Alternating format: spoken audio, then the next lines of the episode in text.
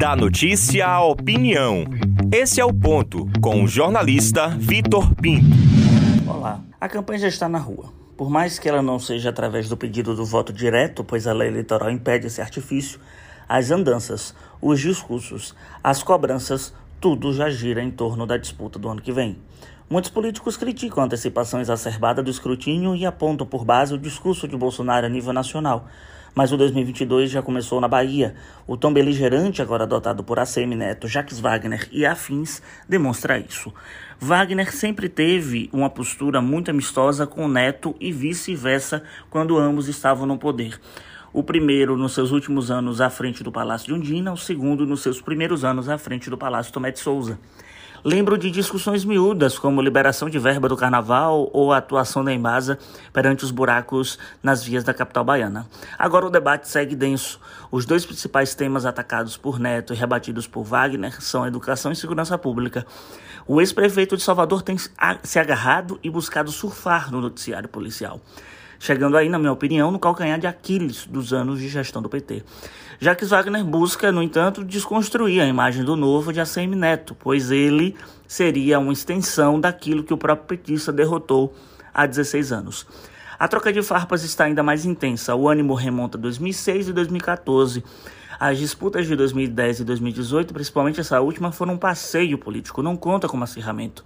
Na reeleição, Rui não teve um adversário extremamente competitivo, pois Zé Ronaldo foi o coelho tirado da cartola nos 45 do segundo tempo, indo para uma corrida impossível em nome de um grupo que precisava de um representante, já que o esperado ACM Neto desistiu à época e topa parada no atual cenário. A briga agora é grande. São de dois grandes polos. Não será conflito de criaturas, mas de criadores, formadores de grupo e articuladores hábeis da política. A atenção já transmitida por conversas de bastidores, no avançar de bases, na construção de bloco de lideranças, ou até mesmo em determinadas cobranças e assédios jornalísticos da cobertura política, demonstra que o ano eleitoral já começou e muita gente ainda não se deu conta. Os polos têm se fechado e uma eventual terceira via derrapa com as incertezas do rumo partidário de Bolsonaro. João Roma, ministro da Cidadania, avançou nas críticas e nos apadrinhamentos de obras. Foi para cima de Wagner em seus discursos, mas não fez nenhuma crítica contundente contra seu ex-aliado ACM Neto. Agora arrefeceu a pré-campanha, o que tem dado margem para uma forte polarização mais uma vez.